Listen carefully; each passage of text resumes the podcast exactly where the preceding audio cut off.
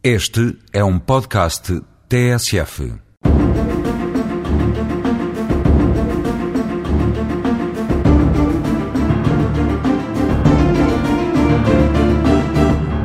E noto por entre os mais os traços miniaturiais de uns pezitos de criança. E descalcinhos duridos, a neve deixa ainda vê-los, primeiro bem definidos, depois em sulcos compridos, porque não podia erguê-los. Que quem já é pecador sofra tormentos, enfim. Mas as crianças, Senhor, por que lhes dais tanta dor?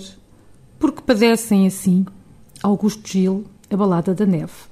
Os sistemas jurídicos tendem a encarar os direitos de menores e de família do ponto de vista dos homens que controlam esses sistemas. Veem a família numa perspectiva que lhes é mais facilmente acessível e que consideram indiscutível.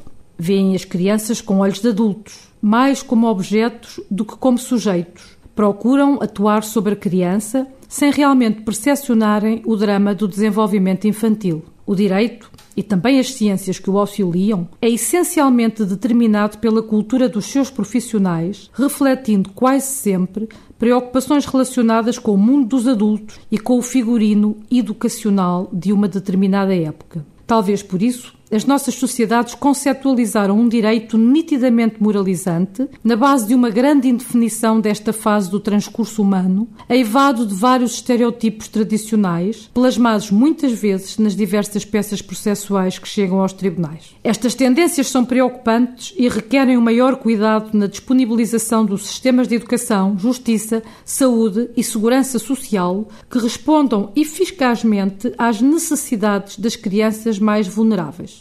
O direito dito dos menores tem que atribuir à criança o papel principal, trazendo-a para o centro do palco. Só é possível mais justiça de menores quando estes deixarem de desempenhar o papel secundário. Os adultos envolvidos por dever de ofício nos processos de crianças estão, por imperativo constitucional, vinculados ao dever de promover os seus direitos e de as proteger. Não podemos pensar nos direitos das crianças sem igualmente refletir sobre a sociedade e sem reexaminar o que é ser homem e mulher, o que é ser criança, o papel dos pais e o significado da família nessa cultura, o dever que é imposto ao julgador quando tem de decidir sobre o destino do menino ou de uma menina. Quem é então a criança que o direito visa proteger? Um paradigma do mundo dos adultos, plasmado no conceito de menoridade do Código Civil, ou um ser em formação e de plenos direitos conforme decorre do artigo 3 da Declaração Universal dos Direitos da Criança.